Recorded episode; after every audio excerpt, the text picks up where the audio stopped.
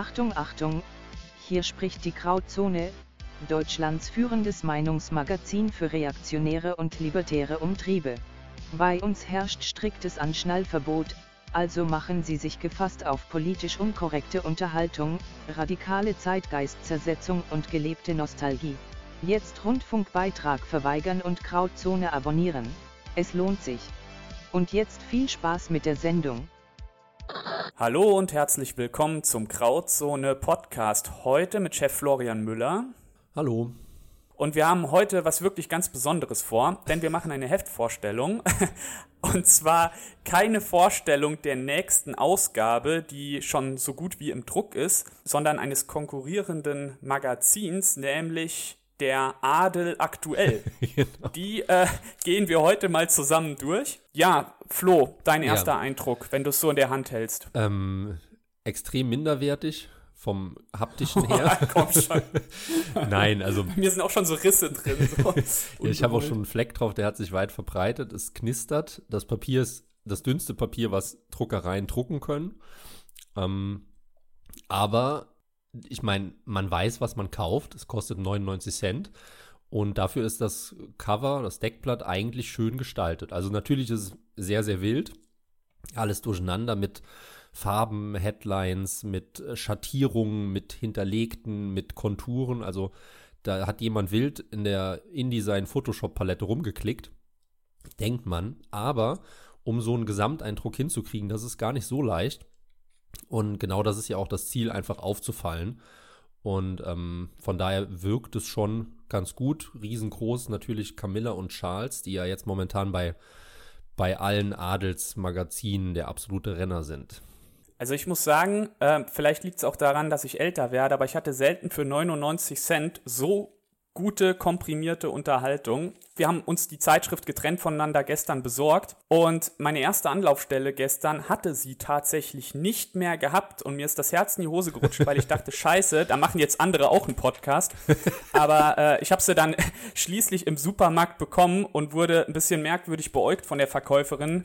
Äh, ja. Äh, vielleicht auch, weil die Kombination mit den anderen Produkten auf dem äh, Laufband nicht so ganz gepasst hat. Was mir bei der Adel aktuell direkt ins Auge fällt und ich denke allen 60 Millionen anderen Lesern auch, ist diese wirklich farbenreiche Zusammenstellung. Also es ist, als ob ein Regenbogen einem ins Gesicht scheißen würde. Das ist keine Schriftart äh, hat hier zweimal die gleiche Farbe. Es knallen einem die Überschriften und Sensationsmeldungen ins Gesicht. Ganz prominent vorne drauf natürlich Camilla und Charles. Und ich vermute, dass sowieso die englischen Royals wahrscheinlich das beliebteste Cover sind, ähnlich wie bei uns Adolf Hitler bei Spiegel oder Fokus, äh, heißt es ja auch, dass er der am derjenige, diejenige Person sei, die am öftesten so das äh, Cover zieren würde. Mhm. Und man, man liest, man wird so zugebombt mit, mit äh, Überschriften, Sensationsmeldungen, strahlenden Gesichtern, traurigen Gesichtern, man weiß gar nicht, wo man anfangen soll. Also fängt man bei Fürstin Charlene an, rührend, überraschend zum zwölften Hochzeitstag oder halt natürlich bei Charles und Camilla, der großen Aufmachung, Königin Margarete, so schlecht geht es ihr wirklich. Also man weiß gar nicht, wo man anfangen soll, weil man will bloß nichts verpassen. Ja, was aber schön ist, wenn man jetzt reinschaut, auf den ersten Blick wirkt es auch weiterhin etwas verwirrend und bunt, aber es gibt System ähm, da habe ich tatsächlich länger gebraucht, um das zu erkennen. Oben links steht nämlich immer für die, für die Adelsamateure das Land, um das es geht. Und dann kann man halt durchblättern dann hat man eben England, Dänemark, Schweden, Monaco und die anderen üblichen Verdächtigen. Ähm, ansonsten sehr viele collagenartige Sachen und auch ähm, diese Wildheit der Frontseite ist halt einfach nicht mehr da, weil doch irgendwie ein System erkennbar ist. Ähm, es ist alles so ein bisschen orange-rot gehalten. Und äh, ja, riesige professionelle Bilder, muss man auch einfach sagen. Und ähm, das Interessante ist, ich gucke ja dann immer aus äh, Layout-Verlegersicht auf solche Sachen. Und hier ist es eben so, die sind fast alle von Getty. Getty ist ähm, ein großes, eine große Stockboard, also boah, ich habe keine Ahnung, wie es auf Deutsch heißt, eine Bilderkartei, so und ähm, mhm. die sind sehr teuer. Also Getty Image ist relativ hochpreisig. Die haben auch sehr gute Bilder, insbesondere halt Bilder von, äh, von Personen, von Berühmtheiten, also wo dann halt eben die Paparazzi ihre Schnappschüsse verkaufen. Und so ein Bild kostet da mal um die 500 Euro. Und es kann sogar sein, dass man den Preis auch anpasst, je nachdem, wie groß die Auflage ist. Also das gibt es dann auch. Das heißt, äh, allein von Bilderrechten ist das hier eine richtig teure Geschichte. Das ist auch ein Punkt, den ich mir im Hinterkopf behalten habe, denn ich habe tatsächlich bei ganz also ich meine, ich, ich kenne das ja so aus der Netzredaktion so ein bisschen und ich finde hier bei ganz vielen Bildern überhaupt keinen äh, Quellhinweis und bin davon ausgegangen, dass das sogar von eigenen Fotografen deswegen ist. Hm, nee, also die sind tatsächlich sehr gut versteckt. Wenn du jetzt auf Seite 3 schaust, da ist ähm, ja. Kate und Louis, ihr Sohn. Genau. So, und dann denkt man auch, da ist kein Bilderhinweis, aber da sieht man eben, dass diese Leute deutlich geschickter sind als wir oder ich. Ah, ja, hier, Fall. Foto. Ja, ja, ja, ja jetzt das steht so versteckt in der Ecke, dass man das einfach wirklich nicht liest. Und so ist es ganz häufig bei den meisten Bildern. Boah, das ist wirklich raviniert, ja. ja. Ähm, das stört dann auch, das ist, das wirkt dann auch äh, gar nicht so billig, wie man dann meinen könnte, weil ähm, so dieses ganze nervige juristisch-rechtliche, was der Leser auch gar nicht wissen will, das ist so klein und so an den Rand geschoben, dass es einfach nicht ja. auffällt. Und deswegen, man, man schaut so in das strahlende Gesicht von, von Kate und ihrem Sohn und das ist ja das Wichtige. Man will ja gute Laune, wenn man sowas durchblättert. Ganz genau. Ähm, wollen wir auf den Inhalt ein bisschen eingehen? Hast du dir ein paar Artikel rausgesucht, die du interessant findest? Ja, natürlich, ich fand alles interessant, bis auf die Rezepte für Erdbeerkuchen. Ich hasse Erdbeeren, aber wir können anfangen. Seite 4 natürlich ganz großer Aufmacher. Charles und Camilla, endlich wollen sie ein altes Geheimnis lüften. Jetzt denkt man sich, okay, worum geht's? Äh, DNA, Harry und so weiter. Ich, äh, ich, ich, also ich, ich habe ja, ich habe seine Biografie ja hier im Regal stehen. Da wird das Thema ja auch angesprochen. Er hat ja eine gewisse Ähnlichkeit mit einem ähm, ehemaligen britischen Offizier, aber darum geht es hier gar nicht. Nein, es geht um die verschwundenen beiden Prinzen. Äh, das ist so eine, so eine ganz mystische Geschichte äh, von so zwei Prinzen, die vor ein paar hundert Jahren im Tower eingesperrt waren, äh, dann verschwunden sind. Dann hat man später zwei Kinderskelette gefunden und äh, man weiß halt nie, was mit denen wirklich passiert ist. Und ähm, Charles, der jetzt vieles anders macht, hat äh, einem Gentest zugestimmt. Und ähm, ja, wir wir erfahren, dass dieses Geheimnis gelüftet wird. Wir erfahren aber nicht wann und was dabei rauskommt. Da müssen wir wahrscheinlich uns noch ein paar zukünftige Adel aktuell äh, Zeitschriften holen. Aber das machen wir ja gerne für 99 Cent, denke ich, kann man das wirklich machen. Ja, oder machen. wir müssen die Adel aktuell abonnieren das geht nämlich gar Gutes nicht. Gutes Stichwort, ja. Aber ich glaube, da gehen wir später eher drauf ein. Lass lieber mal den Inhalt ein bisschen durchflügen, ähm, bis wir zum Geschäftsmodell kommen. Ich blätter einfach mal weiter. Ähm, es gibt dann, äh, dann eine Doppelseite königliches Fotoalbum, so mit den neuesten Adelsnews und lächelnde Promis und alles toll. Und ich muss sagen, ich habe mich heute Morgen hingesetzt und habe die von A bis Z durchgelesen und hatte echt Angst, dass ich das vor dem Beginn des Podcasts nicht mehr schaffe. und ich habe dann aber doch überraschend schnell alles durchgelesen bekommen, weil es ist ja dann doch wenig Text und viel Fotos. Ich habe das echt äh, überschätzt tatsächlich den Textteil, aber was mich richtig hart getriggert hat als Autist, sind diese ganzen vielen kleinen Infoboxen, wo ich ständig Angst habe, dass ich eine Seite überblättere und eine Infobox nicht gelesen habe. Das hat mich heute Morgen wirklich richtig, richtig mental mitgenommen, dass ich ständig eine Seite umgeblättert habe und dachte, oh, einmal zurück, oh, hier, was sagt, äh, was sagt denn König Karl Gustav bei seinem Poloturnier so und oh, das, aber ich glaube, ich habe wirklich alles gelesen, also. Ähm, tatsächlich dann die Seite Königliches Fotoalbum ist so eine Art äh, Zusammenstellung von den verschiedenen Fürsten und Herrschern und wenn man dann aber weiter blättert, kommt man eben zu den äh, zu den einzelnen Ländern. Und da geht es dann mit Schweden weiter. König Karl Gustav dankt er wirklich ab. Ähm, de facto keine Informationen im Text, aber nett gemacht. Er ist halt alt, das ist halt so die Quintessenz des Artikels, dankt er ab? Fragezeichen. Wir wissen es nicht, wir erfahren es nicht, aber wir wurden drei Minuten unterhalten. Also. Genau. Was ich auch noch dazu sagen muss, nur meine Geschichte mit diesen Adelsdingern. Ich habe die als Kind tatsächlich immer gelesen. Ähm, vielleicht bin ich deswegen dann auch so geworden, so monarchieanfällig, weil meine Oma hat die immer haufenweise zu Hause liegen gehabt. Die hatte nämlich eine Bekannte, die hat beim Lesezirkel gearbeitet. Und dann oh. hat die kostenlos diese Exemplare bekommen und ich habe die dann als Kind immer durchgelesen und ich fand das spanische Königshaus eigentlich immer das Tollste. Und, ähm, Wieso? Ich habe keine Ahnung. Es hat mir immer sehr zugesagt, auch vom ästhetischen und vom optischen her. Und dann sieht man eben auch auf diesem riesigen Bild von ähm, dem spanischen Königspaar auf Seite 12. Ja, wichtig für die Leser, die jetzt mitblättern. Wenn ein König sich wünschen könnte, wie er denn aussehen wollte, dann sollte das doch so sein, wie der König von Spanien. Ja. Felipe heißt er. Also genial. Es ist wirklich ein sehr, sehr schönes Königspaar. Das muss man wirklich über beide sagen. Sie ist ja, soweit ich weiß, keine Adelige, sondern Journalistin oder Fernsehmoderatorin gewesen. Und es hat ja dann damals dann auch so ein bisschen so, wow, hier eine bürgerliche und so. Aber das scheint ja dann alles gut geklappt zu haben, wobei wir von Adel aktuell natürlich erfahren, ihre Beziehung ist auch nicht ganz einfach, weil sie ja schon so ein bisschen eine Krake sein soll. Aber gut, okay. Kann ja, kann ja durchaus sein. Wer auch, muss ich sagen, wer auch einen sympathischen Eindruck macht, das sind diese nordischen Adelshäuser, also Schweden, Dänemark, weil die, glaube ich, auch generell in der Presse immer schon gut wegkommen. Also auch die, Ja, die. Dänen und die Holländer, die werden immer sehr, also sehr sympathisch und genordet so dargestellt. Wobei wir erfahren später, Königin äh, Maxima hat ein Problem mit ihrem Friseur, gell?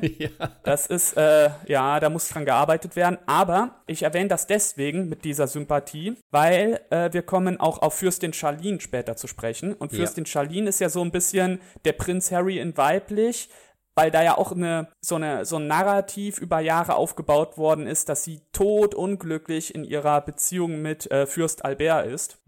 Sie sind ja auch, das ist ja auch ein riesiger Jahresuntersch äh, Altersunterschied. Sie hat ja, glaube ich, bei ihrer Hochzeit auch kein einziges Mal gelächelt. Das war ja damals immer so die große Schlagzeile, als die geheiratet haben. Das war die Schwimmerin, ne?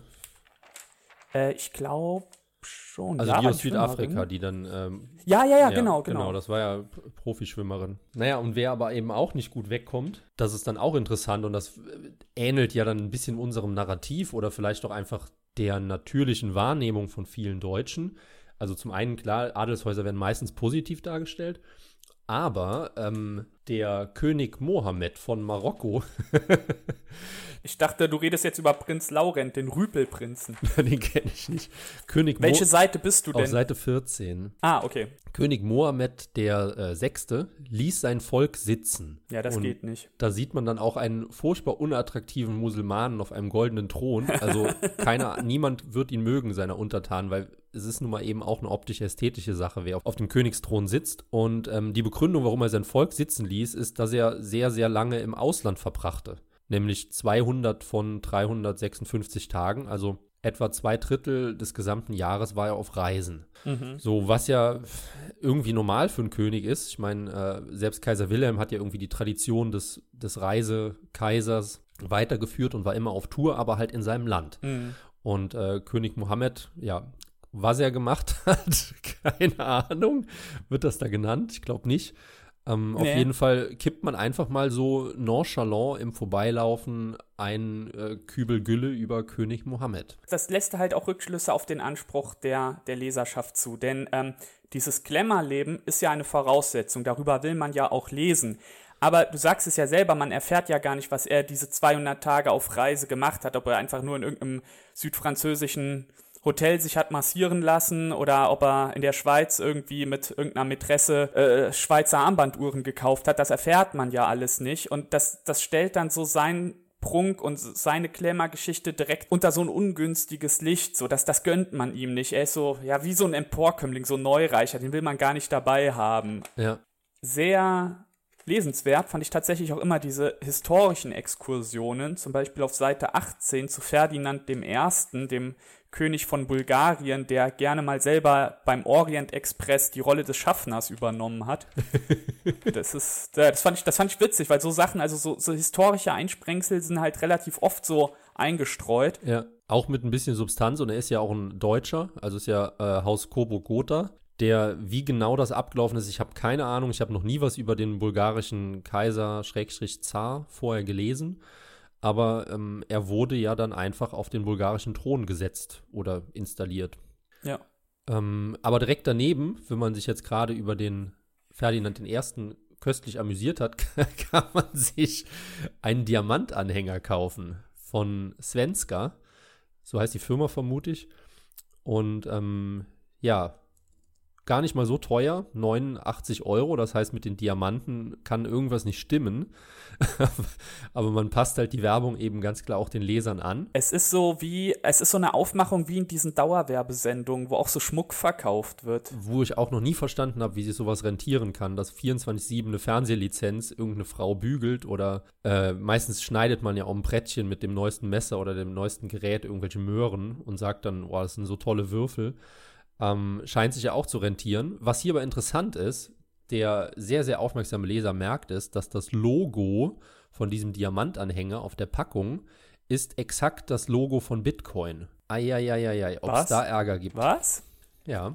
Ach krass, okay. Warte, das muss ich jetzt mal, das muss ich jetzt mal recherchieren. Das, als ob ich mich mit sowas Weltlichem wie Bitcoin auseinandersetze.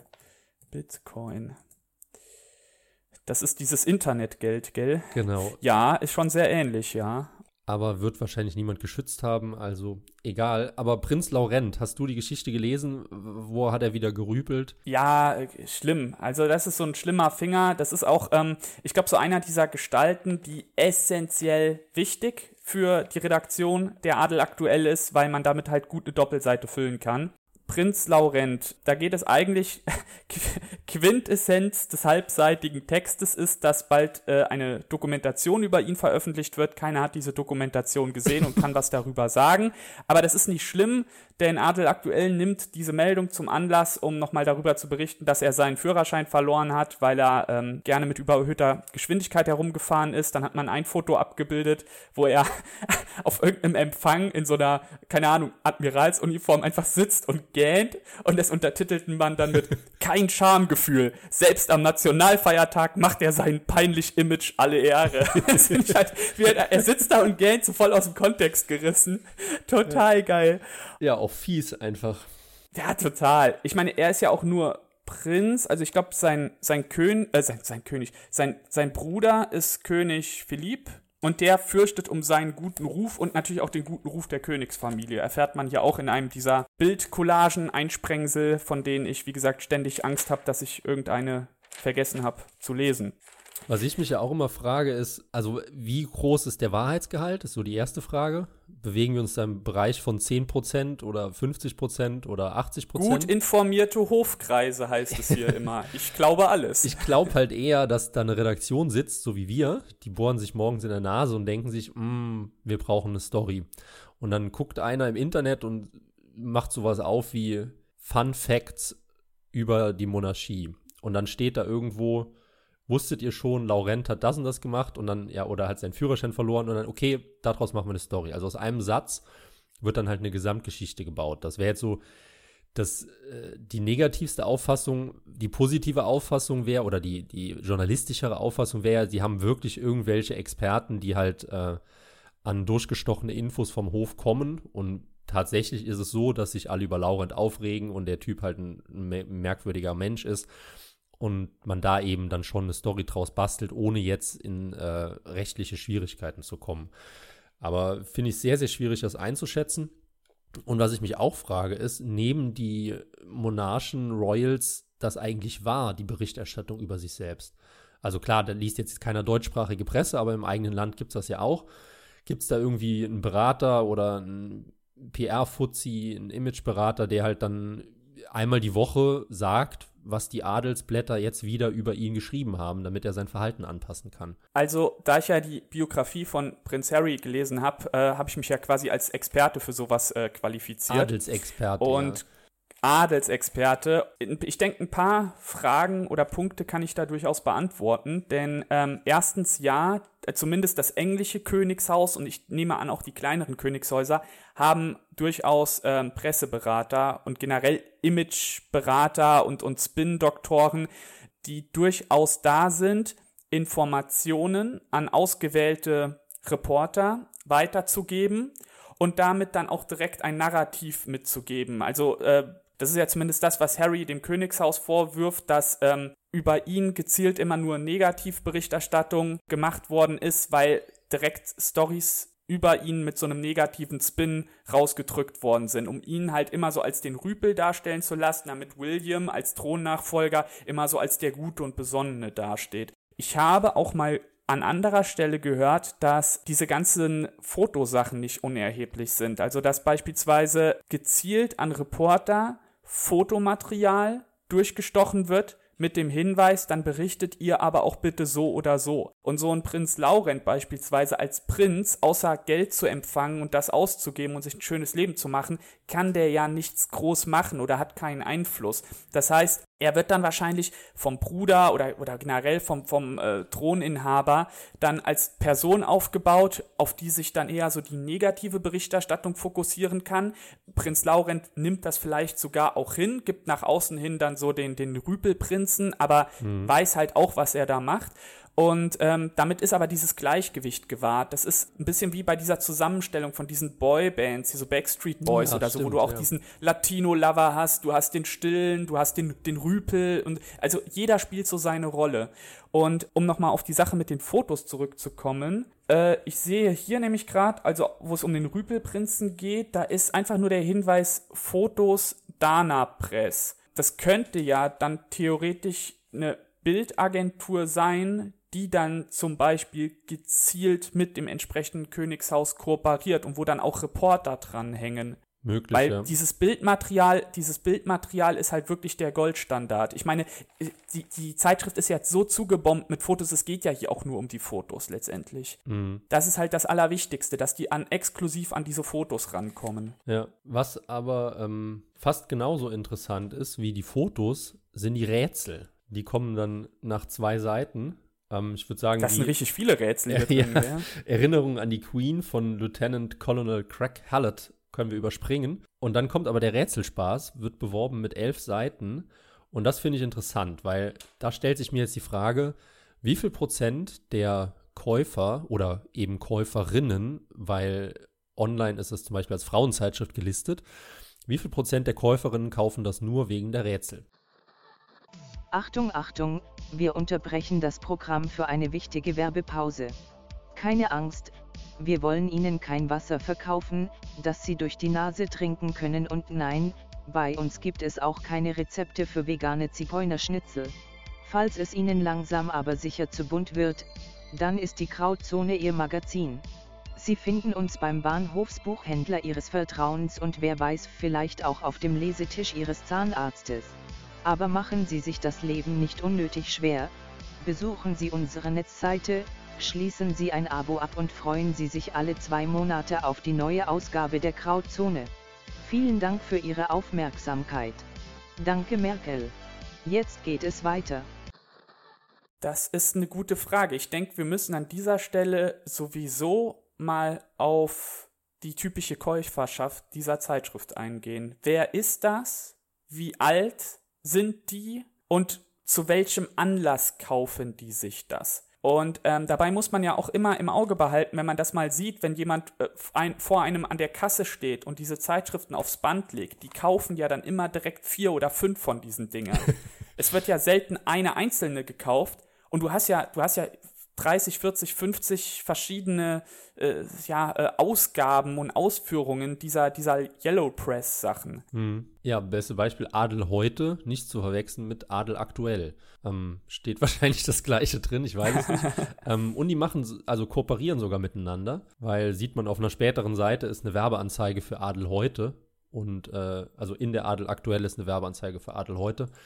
Zur Leserschaft selbst kann ich ja leider nicht sagen. Ich habe ja vorher ein bisschen recherchiert bei den Mediadaten. Mediadaten, für die, die es nicht wissen, sind ja, ist ja meistens eine PDF-Datei, wo die Anzeigenpreise des Magazins stehen. Haben wir zum Beispiel auch auf unserer mhm. Seite, wenn jemand Werbung schalten möchte. Und ähm, da stehen normalerweise auch Informationen zur Leserschaft, weil der Werbekunde, was weiß ich, will ja jetzt Mercedes, kommt auf die Idee, wir müssen Werbeschalt Werbung schalten, wir haben ein Budget von 200.000 Euro und dann klappern die halt die Zeitschriften ab und ähm, dann wollen die ja wissen, wer liest denn jetzt die Adel aktuell. So, und äh, ich meine, ein normaler Werbetyp weiß, dass man als Mercedes besser keine Werbung in der Adel aktuell schaltet. Aber normalerweise sind diese Informationen eigentlich schon zugänglich und da steht dann sowas wie Durchschnittsalter, nach den Kohorten, nach Schulabschlüssen, nach ähm, zum Beispiel, wie viele Leute lesen das mit im Haushalt oder Ähm, Haushaltseinkommen ist auch ein Faktor, der häufig genannt wird, damit man eben dem Anzeigenpartner die Möglichkeit gibt, da maßgeschneidert zu reagieren. Und hier steht nichts. Ähm, sehr, sehr merkwürdig. Vor allem, weil mhm. die Preise für die Werbeanzeigen bei Adel aktuell sind sehr, sehr günstig. Ja. Eine Seite kostet 4000 Euro. Ja, Flo, dann. Dann mach aber auch hier. Was soll ich machen? Naja, also eine Werbung. Mit, ich meine, das passt ja so. so. Kaiser Wilhelm. So. ja, nee, also für das aus Gag zu machen, sind die 4000 Euro noch zu viel. Ähm, aber das Interessante ist ja, die Auflage der Zeitschrift, die haben wir auch noch nicht angesprochen. 100.000 verkaufte Exemplare. Und das oh. ist nicht wenig, 100.000. Nee. Ähm, das ist gar nicht wenig. Das ist zwar natürlich jetzt nicht Bundesliga wie äh, Zeitfokus Spiegel Bild, obwohl die sich ja große Mühe geben, abzusteigen momentan. Aber die, also 100.000 ist ordentlich, gerade für ein Spartenmagazin. Und da halt nur 4.000 Euro für eine DIN A4-Seite zu verlangen, ist wirklich sehr, sehr wenig. Also, wenn wir unseren Preis, unser Preis ist auch relativ günstig, ähm, wenn wir den hochrechnen würden auf 100.000 verkaufte Exemplare, wären wir deutlich drüber. Ja, das heißt, das lässt einen Schluss zu, der mir zumindest äh, direkt dann nahe kommt, ist, dass die Leserschaft der Adel aktuell bettelarm ist. Also erstmal, liebe Förderer der Grauzone, ähm, es gibt großartige Möglichkeiten, die sie uns eröffnen könnten. Das, das wäre schon krass, eine Werbeanzeige von uns bei denen. Ja, komisch. Also erstmal äh, Leserschaft, ich denke, wir sind uns einig, das sind die älteren Jahrgänge. Boomer oder noch älter, die das lesen. Es sind vor allem Frauen, ja. die das lesen. Und die Masse an Kreuzworträtsel, also äh, hier Seite 25 Rätselspaß, elf Seiten mit den beliebtesten Rätseln, lässt den Rückschluss nahe, dass das hier auch eine Kundschaft ist, die Zeit hat, sich hinzusetzen und elf Seiten Kreuzworträtsel zu lösen. Also wir reden hier von Rentnern, von Leuten, die im Krankenhaus liegen, im Altersheim sitzen, so Leute, die halt viel Zeit In haben. In Arztpraxen. Ähm, in Arztpraxen, ja, aber gut, da, da füllt das ja keiner aus. Aber Sudoku ist übrigens auch hier drin.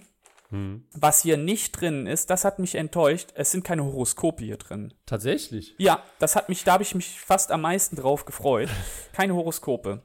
Verschiedene andere Rätsel. Aber ja, also es ist, wie gesagt, das Klientel ist weiblich, alt und es hat viel Zeit. Aber es ist finanzschwach schwierig. Würde ich sagen. Ich meine, 99 Cent ist ein Witz vom Preis her. Ich weiß auch gar nicht, ob die, ich würde mal wirklich gerne wissen, wie da die Kostendeckung pro Ausgabe aussieht. Ich, also ich glaube schon, dass das eher, also dass die Leser eher finanzschwach sind, weil wenn ich, also wenn ich so in meinem Umfeld die Leute durchgehe, die sowas kaufen würden oder kaufen, ist das eher Rentner, untere oder Mittelschicht. Jemand, der jetzt irgendwie im Alter zu einem gewissen Wohlstand gekommen ist, die lesen nicht die Adel aktuell.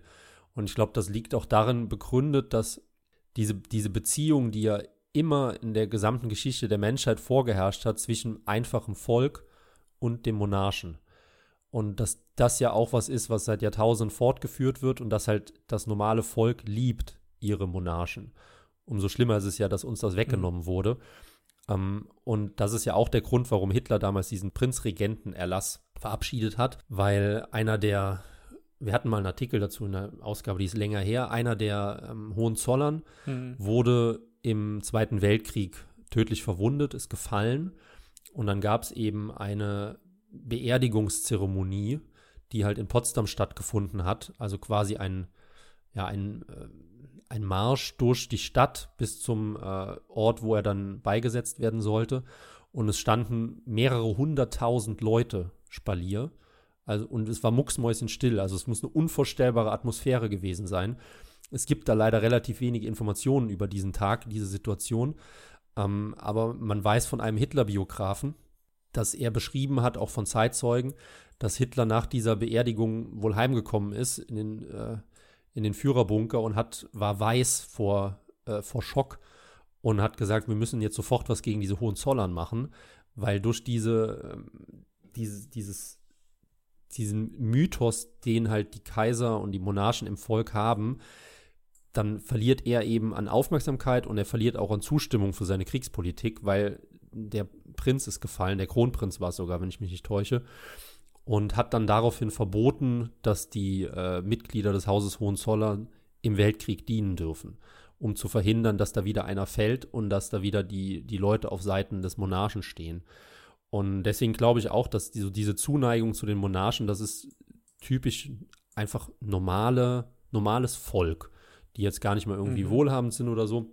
Weil dann kommt ja wieder der Faktor dazu, die haben ja, die wohlhabenden Leute haben ja meistens eine gehobene Schulbildung, eine gehobene Ausbildung, haben studiert. Und da kriegt man ja schon, schon meistens so eher beigebracht, ja, Adel ist voll blöd, Adel ist von gestern, Adel interessiert doch eigentlich keine Sau.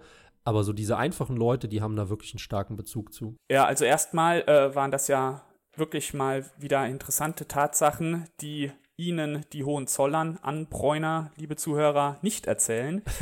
Aber ich gehe mit dir nicht ganz mit, dass das hier wirklich durchweg für die, ich sag jetzt mal, Unterschicht ist. Denn ähm, ich glaube, dass so die klassischen deutschen Rentner in der Masse, nicht ausschließlich, aber in der Masse, doch noch sehr kaufstark sind, aber aus welchen Gründen auch immer sehr stark aufs Geld gucken. Das sind ja, ist ja diese typische Klientel, die dann auch den ganzen Tag irgendwelche Werbezeitschriften durchforstet, um zu gucken, wo ist, äh, keine Ahnung, äh, Katzenfutter äh, im Angebot und mhm. so. Und das sind dann die Leute, die dann so eine Zeitschrift mitnehmen, weil sie ja nur 99 Cent kostet. Und das sind dann auch die Leute, die dann vielleicht in der Dauerwerbesendung, ob jetzt in, in Print oder im Fernsehen, sich dann irgendwie einen brillanten Anhänger bestellen, weil er ja quasi nichts kostet. Und äh, das sind vielleicht auch die Leute, die dann von der Rückseite angesprochen werden, wo dann ähm, hier so, so, so Rheinschifffahrten und so angeboten werden, weil da fährt doch ja auch keiner mit, der kein Geld hat. Ja, das stimmt, auch der Diamantanhänger, ja. Ich meine, hier ist ja auch so ein bisschen, hier gibt es ja dann auch so eine Art Urlaubsporträt über Hollands herrliche Freizeitoasen. Und einem, Rentner, der Flaschenpfand sammelt, äh, so, weißt du, der, der, der fährt nicht nach Holland, der fährt auch nicht mehr auf dem Rhein irgendwie so eine lustige Kaffeefahrt irgendwie oder so. Mhm. Das, das ist für den ja auch nicht drin. Ich kenne halt so ein bisschen so dieses Rentnerklientel, die auf der einen Seite aufs Geld gucken, aber auf der anderen Seite es eigentlich gar nicht müssten, die auf, aufgrund irgendwelcher anerzogenen Reflexe halt sehr sparsam oder man könnte fast sagen knauserig sind, aber das sind halt auch Leser von Adel aktuell. Mhm. Ich weiß auch nicht, ob die durchweg so so, so reaktionär sind wie wir, sondern ich glaube, die lesen das auch eher so zur stumpfen Unterhaltung. Also unser Eins nimmt ja das, was hier drin steht, hundertprozentig ernst und leidet ja wirklich mit äh, Camilla und äh, all den anderen. Ja. Aber ich glaube, die unterhalten sich einfach in erster Linie damit. So. Die, ich glaube, es ist mehr als die reine Unterhaltung. Ich denke schon, das, was ich eben gesagt habe, spielt eine Rolle, weil wenn es reine Unterhaltung wäre, dann liest, holt man sich die Bunte und die Gala. Weil da ist ein bisschen Adel und viel Promis drin also warum holt man sich denn ein Heft, wo nur Adel drin ist? Ich meine, der Skandal von, was weiß ich, Brad Pitt hat Angelina Jolie betrogen, sollte ja eigentlich deutlich interessanter sein als, als Prinz Laurent gähnt. so, und das ist ja schon, schon merkwürdig, ne? Ähm, und zum, um aber nochmal zur Kaufkraft zurückzukommen, ich glaube, da müssen wir jetzt leider auch ein bisschen das ökonomische Fass wieder aufmachen, weil wir natürlich beide recht haben. Und zwar Deutschland ist ganz klar gespalten in Pensionäre und Rentner. Und mhm. der Pensionär hat ein sehr, sehr gutes Auskommen, weil, äh, wie hoffentlich viele wissen, die Pensionäre, die zuhören, wissen es auf jeden Fall, man bekommt ja das letzte Arbeitsentgelt, also als Grundrechenbasis und davon dann halt, äh, was sind 66 Prozent oder so, als Gehalt und nicht das Durchschnittseinkommen seines Lebens. Und das ist ja bei Rentnern so, die ja zudem eine, äh, ein anderes Kassensystem haben. Wie hoch glaubst du, jetzt kannst du, du kannst dich nur blamieren, wie hoch glaubst du, ist die durchschnittliche Jahresrente in Westdeutschland? Die durchschnittliche, ja. nicht Median, gell? Ja, okay, die, Stand, die, Stand, die Standardrente. Ich weiß jetzt nicht, ob das durchschnittlich oder Median ist. Kann ich auch Monatsrente schätzen, weil bei Jahr tue ich mich tatsächlich bei so Zahlen okay, immer ein bisschen schwer. Okay, dann mache ich direkt den Prozentrechner auf und teile das dann durch, äh, multipliziere das mit 12. Ja? Ich würde tatsächlich sagen, die monatliche Durchschnittsrente in Westdeutschland liegt bei 500 Euro geschätzt. Nein, was? Nein. 1500 Euro brutto. Okay, ja, ich habe jetzt so nett, ah, ja gut, okay, ist jetzt auch weit weg das vom Schuss, so, schon, keine Ahnung. Aber finde ich trotzdem relativ wenig. Ähm, ich Okay. mein, für dich, du hättest jetzt gedacht, die Leute sind wirklich am Ja, Hungertuch. klar. Ich meine, klar, wie, wie bescheuert. Ja, gut, fünf Uhr. Ja, na, okay, ja. Hör mal, ich habe, hör mal, ich habe den ganzen Morgen habe ich mich mit dir mit, mit Adel und, und der, der, der heilen Welt beschäftigt. Und dann kommst du wieder mit so schnödem protestantischen, äh, wie hoch ist die durchschnittliche Rente Scheiß an. Äh, Ja, sorry, Ver aber Verzeihung, die rheinländischen Katholiken, die sind nicht so ganz zahlaffin. ähm, nee. aber was ja dann interessant ist, also wenn man jetzt die Standardrente nimmt, bei 45 äh, Zahljahren, das wird dann noch nicht die Durchschnittsrente sein, die wird dann deutlich niedriger sein. Aber wenn dann halt eben, ich meine, das ist eine Generation, wo nur einer gearbeitet hat in der Familie. Hm.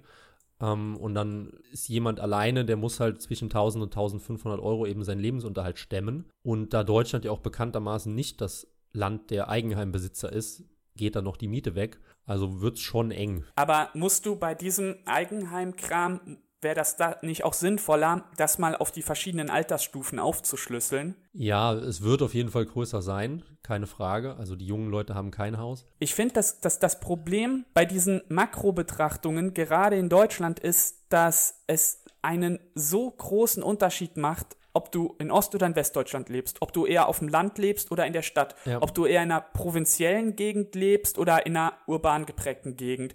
Ähm, und auch dann nochmal Rentner, Rentner und Pensionäre, auch dieser Unterschied.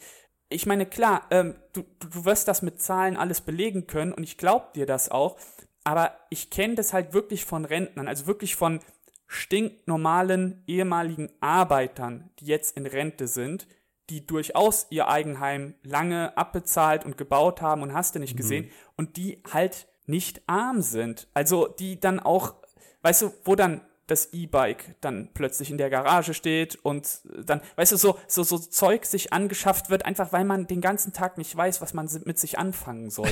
und da ist ja Geld da, um das zu finanzieren. Also, Ich weiß nicht, ob man Schwierig. E-Bikes schon leasen kann, wahrscheinlich schon. Nee, aber generell bin ich da auch nah an dir, dass viele ältere Leute viel Geld haben und viel Mist damit machen und junge Leute eher die Verlierer der letzten Jahrzehnte sind. Das kann man ja auch mit Zahlen belegen, wenn man am Nettohaushaltskommen- Haushaltseinkommen oder die, den Vermögensstand von den unterschiedlichen Kohorten zu unterschiedlichen Alterszeitpunkten miteinander vergleicht, hatten wir auch schon mal im Heft, sieht man ganz eindeutig, dass wir als ähm, Millennials ähm, ärmer sind als unsere Elterngeneration. Ähm, ja, aber wir sind jetzt hier weit abgekommen. ja, total wieder in dieses Täglichen Gelaber über Wirtschaft Weltliche. und Politik. Dieses Welt, in diese, dieses Weltliche, das will doch keiner wissen. Genau. Hier, elf Seiten Rätselspaß, das ist das, worauf es ankommt im Leben. Rätselspaß und Kaffeefahrten. Äh, ganz, ist, ist dir das äh, äh, Poster aufgefallen? Von der Queen. Ja, richtig krass, oder? Sehr Hier ist schön, einfach ja. so, so, so, so zum Raustrennen, so ein Poster, wieder mit so, so einem kleinen Infotext so und dann Königin Elisabeth und Prinz Philipp 1953, wo auch so, so koloriert, wo sie so da stehen. Schön, vielleicht hänge ich es mir auf, vielleicht aber auch nicht, ich weiß nicht. Ähm, aber toll, also ich könnte es mir aufhängen, weil das ist ja dafür gedacht. Total toll. Also. Ja, und jetzt, bevor jetzt die Leute schreiben, warum gibt es bei der Grauzone kein Poster zum Raustrennen? Wir haben Ja, eine wieso Kle- denn, Flo? Eine Klebebindung, das heißt, wir haben keine Tackernadel. Dementsprechend ist da nichts mit raustrennen. Äh, Tut mir sehr leid. Das ist der Preis des hochwertigen Aussehens. Ähm, ja, aber weiter geht's mit noch viel mehr Rätseln. Den Lösungen der Rätsel vom letzten Monat. Und dann kommt so diese, diese Urlaubs-Lifestyle-Kulturgeschichte, ne? Ja, genau, dann kommt hier Holland. Ähm, auch das finde ich auch wieder so charmant, dass dann letztendlich ein Urlaubsort, der für deutsche Rentner auch mit dem Auto noch gut erreichbar ist. Ich meine, Holland, das ist so, so richtig gemütlich. Ich meine, egal wo du in Deutschland lebst, in zwei Stunden bist du in Holland so. Das ist ja so immer ähm, Holland und dann so ein bisschen Meer und dann, oh, hier Windmühlen und so. Und ich habe so, ich habe diese Ströme von weißen Socken, die in Ledersandalen stecken, so wirklich so vor Augen, so vor, weißt du, diese, diese beigen Windjacken und so, so, so Kohorten von Rentnern, die sich dann so von, von einer historischen Windmühle zur nächsten so, so schlängelt. Das habe ich wirklich vor Augen. Also es ist irgendwie sehr, Ja, es ist halt alles noch so heile Welt irgendwie. Die, die Damenfahrräder, die irgendwie immer 20 Kilo wiegen. ja, ähm, mit einfachem, einfachem Ja. Einstieg. Witzigerweise, aber generell ist ja so, also Inlandsurlaub ist ja nicht mehr so populär, also wie vor Jahrzehnten. Das heißt, es muss ja schon irgendwie das Ausland sein, aber es darf halt auch nicht zu weit weg sein, dass es dann doch machbar ist. ja. Ähm, ja, ganz interessant. vor allem, was dann auch interessant ist, wenn man noch ein bisschen weiter plättert, irgendwann kommen halt ab und zu auch diese Gesundheitssachen. Und Ja. das ist ja auch irgendwie logisch so für das Klientel. Die sind in einem etwas älteren Alter und die wollen halt wissen, warum ihre Beine dauernd wehtun. Also müssen sie halt den echten Steinklee essen, wie man auf Seite 47 erfährt. Was aber eben interessant ist, da hatten wir im Vorgespräch ja kurz vorher gesprochen, gelegentlich werden Produkte angepriesen. Und dann ist halt die Frage, ist das versteckte Werbung? Und nach meinem Kenntnisstand ist es so, dass man versteckte Werbung, also Sponsored Posts heißt das auf Neudeutsch, muss man kennzeichnen. Und diese Kennzeichnung habe ich aber nicht gefunden. Das ist natürlich die Frage, machen die wirklich einfach eine Doppelseite gegen Allergien oder für einen Blutwertcheck, weil das die Leser lesen wollen? Oder haben sie sich nicht an die Presseregeln gehalten und haben halt Geld dafür bekommen?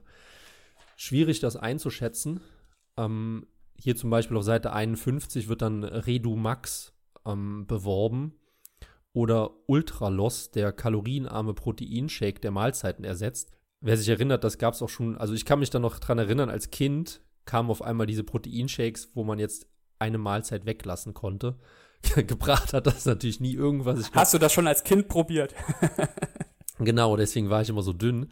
Ähm, nee, aber ich glaube wirklich generell, diese Diätmittel funktionieren ja einfach gar nicht. Aber wäre jetzt halt die Frage, hat Adel aktuell von Redu Max und Ultraloss Geld dafür bekommen, dass sie die Produkte vorstellen? Weißt du, was ich bei diesen Gesundheitskräuter-Sachen-Seiten auch wieder in dem Zusammenhang sehr interessant finde? Das ist die Darstellung von Frauen, denn wir haben eine ältere Fa Frau bei der, bei dieser äh, neuen Heilpflanzen, die wahre Wunder wirken, die da irgendwie am Enzian schnüffelt.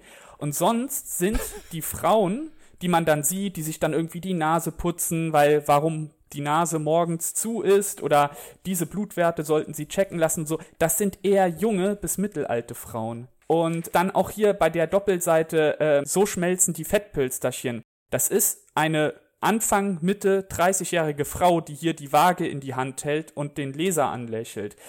Während dann Ja. wieder bei der Sparte Krankenkassenkarte verloren, Fragezeichen, da ist dann wieder eine ältere Frau, die telefoniert. Ja. Denkst du, es ist Kalkül dahinter oder war es Zufall? Ja, ich glaube, also einerseits will ich als, als alter Mensch, will ich dann eher jüngere Leute sehen. Ich meine, auf den Fernsehzeitschriften, die werden wahrscheinlich auch im Schnitt von 60-Jährigen gelesen, hast du vorne ja auch immer ein blondes Model irgendwie drauf, die ja, dich die auch anlächelt. immer gleich aussehen. Also total Ja, total. Diese, diese Cover von den, Zeit, von den Fernsehzeitschriften, ja. Ich meine, man steht vor dem Regal, man steht vor dem Regal mit diesen Zeitschriften, gerade bei diesen Fernsehzeitschriften gibt's ja auch so 30 verschiedene und es ist gefühlt immer so dieselbe blonde Frau, die einen anlächelt.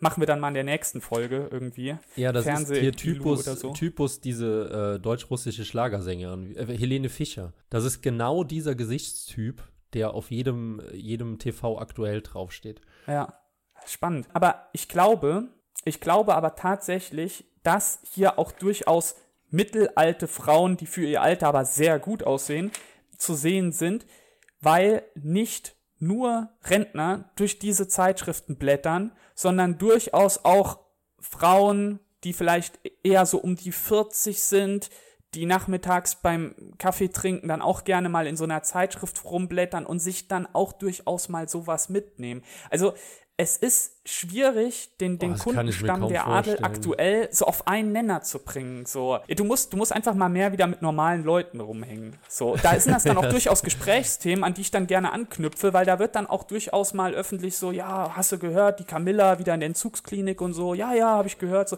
also das, das, das sind so ja. Gesprächsthemen so. Aber die 40-Jährige glaube ich nicht, dass sie Adel aktuell liest. Also die hat ja ein Smartphone und guckt dann da die Online-Version von Adel aktuell, die es nicht gibt. Aber beim Friseur greift sie dann hier halt doch dahin. Möglich, möglich, ja. Weil vieles läuft da ja so über Suggestion. Vieles läuft da ja mit dem Kalkül, dass die Leute Einkaufswagen am Regal und dann wird einmal die Doppelseite aufgeschlagen und dann irgendwie die halbe Seite gelesen und dann wird's wieder zurückgestellt. So, also da, da, da spielt so viel Kalkül mit, wo wir viel zu, also bei der Auslegung der Grauzone viel zu holzköpfig sind. Vielleicht. Weil ja. wir glauben, unsere Leser tragen alle Brille und die lesen Seite 1 bis, keine Ahnung, 76 und haben das alles super verinnerlicht und so. Aber hier hast du dann, du musst dir vorstellen, Frauen sind ja komisch, da sind wir uns ja äh, irgendwie einig. Und die schieben ihren Einkaufswagen an diesem Zeitschriftenregal vorbei, dann ho- ziehen die die Adel aktuell raus, schlagen das Rezept für die Erdbeertorten auf, gucken sich das an, machen ein Foto und dann stellen die diese Zeitschrift wieder zurück. Und die Marktforschung ist völlig aus dem Häuschen. So, so wie willst du sowas quantifizieren? Also das geht nicht. Ja, was aber ja quantifiziert wurde, dass weltweit Frauen für einen maßgeblichen Teil der Konsumausgaben verantwortlich sind. Ich meine mich zu erinnern, dass es 80 Prozent plus war. Also extrem Krass, so hoch, viel? ja, extrem hoch, aber bitte googeln, ich weiß es jetzt wirklich nicht mehr genau. Es war sehr, sehr viel und es war auch über alle Länder hinweg. Also es ist kein äh, westliches oder afrikanisches oder asiatisches Phänomen. Und ähm, das war damals die Debatte, die hat äh, der Rahim uns erzählt, der Rahim Tagisadegan, den hatten wir, hatten wir den schon mal im Podcast, den hatten wir auf jeden Fall im Interview, Ausgabe 1 damals. Und ähm, der hat einen Vortrag gehalten und da ging es halt auch darum, dass äh, Gillette diese ultra feminine Werbung gemacht hat. Und alle haben sich halt empört, was ist denn das für ein Scheiß? Jetzt werden hier die Rasierer werden schon äh, schwul dargestellt, in Anführungsstrichen. Und die Erklärung dahinter hat er dann geliefert, ganz einfach, Frauen kaufen die Rasierer für ihre Männer. So, und wenn halt mit der Werbung die Frau angesprochen wird, dann greift die halt zu, weil die halt ihre feminine Seite angesprochen sieht und halt zumindest öffentlich gerne den soften Typ haben will mit dem glatt rasierten Babypopo im Gesicht. Und ähm, dementsprechend funktioniert das halt. Und das ist halt auch diese Sache, dass auch in der Politik ist jetzt die Frage, inwiefern kann man den Übertrag ziehen? Müssen Parteien, insbesondere die AfD, mehr auf die weiblichen Wähler zugehen? Weil AfD wird von Frauen prozentual am allerwenigsten gewählt, sondern das ist die männlichste Partei eigentlich von der Wählerschaft. Und dann stellt sich die Frage, ist das ein kluger Weg? Weil im Zweifelsfall wird zu Hause am Küchentisch über Politik geredet und wir wissen ja, wie es bei den meisten Paaren zugeht. Die Frau ist der Präsident und der Mann ist ausführendes Organ und dementsprechend wird dann halt gesagt, du wählst das oder ich wähle das oder es werden halt äh, nonverbale Erwartungshaltungen aufgebaut.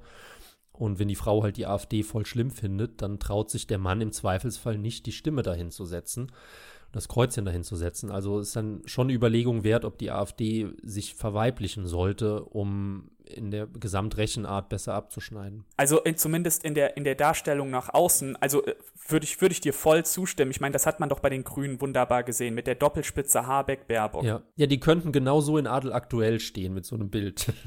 Ja, ich meine, mit, mit Habeck hatten sie die Frauen voll am Wickel gehabt. Ja. Und zwar volle Kanone.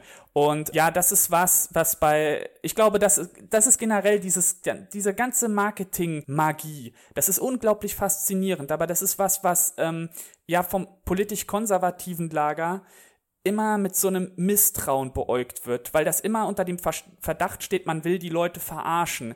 Ich würde es nicht verarschen nennen, man, man will sie halt für sich einnehmen und dafür braucht man halt äh, eine geschickte Außendarstellung. Eigentlich ist, ist, die Außendarstellung einfach alles, der Inhalt selber und das, das zeigt egal, ja, letztendlich so eine Zeitschrift wie Adel aktuell, das ist egal. Es geht um die guten Fotos, es geht um die schönen Gesichter, um die strahlend weißen Zähne, das will man sehen und mhm. ähm, ja, also politische Propaganda kann und muss sich ein, äh, muss sich ein Vorbild daran nehmen.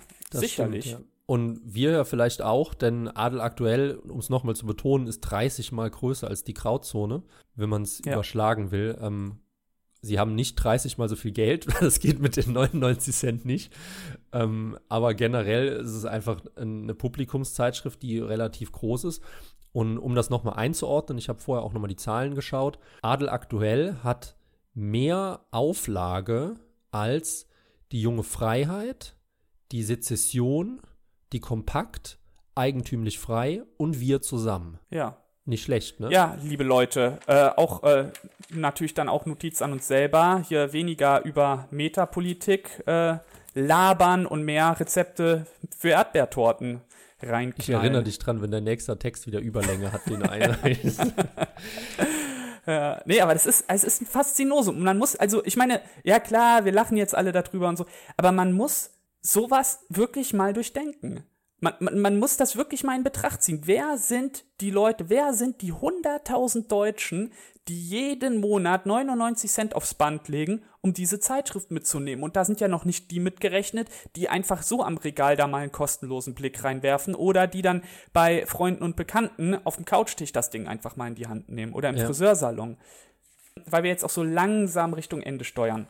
Was hat mir gut gefallen? Gut gefallen hat mir, dass mir auf 64 Seiten plus Cover kein einziges Mal, wirklich kein einziges Mal irgendein Zeitgeist, Ideologie, Polit, Scheiß ins Auge gesprungen hat. Sogar das Wörtchen aufgeklärt wird hier noch in Anführungszeichen geschrieben. Und ähm, also das, ich, also wirklich, bin ich Fan? Ja, doch. Also ich glaube, nächsten Monat schlage ich wieder zu.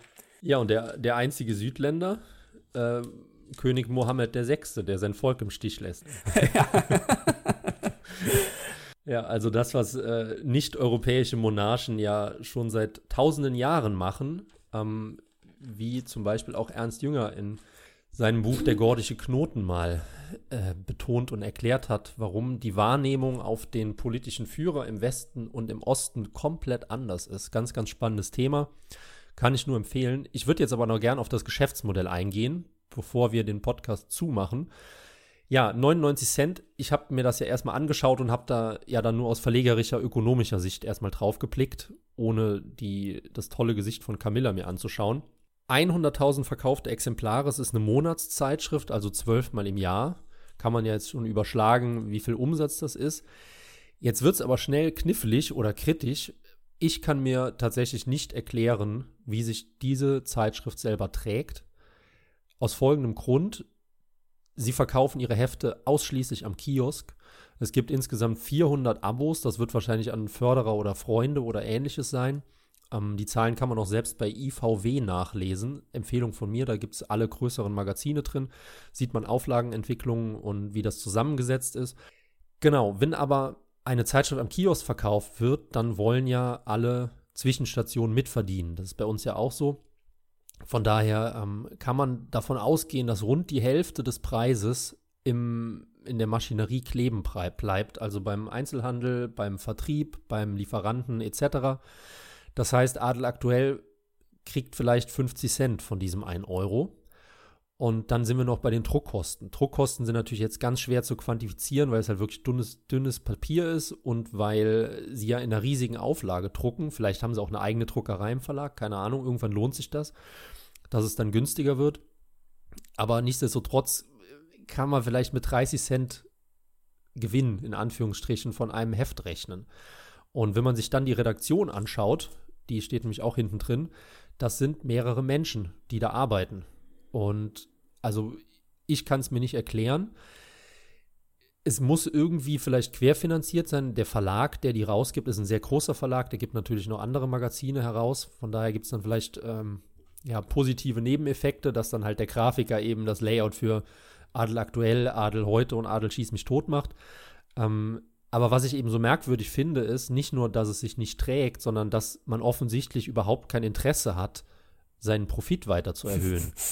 weil ein Abonnement ist das einfachste verdiente Geld für einen Verleger, sage ich ja. jetzt mal so, weil die Leute, die bis hierhin geschafft haben, die sind uns sowieso treu, die kann ich nicht verprellen, weil man hat eine regelmäßige Zahlung, man kommt einfach an sein Geld ran, man ist nicht auf äh, irgendwelche Einzelhandelsleute angewiesen, man hat keine Probleme mit Corona, es ist einfach viel, viel simpler. Und wie gesagt, diese 50% Marge bleiben halt auch bei einem selbst kleben.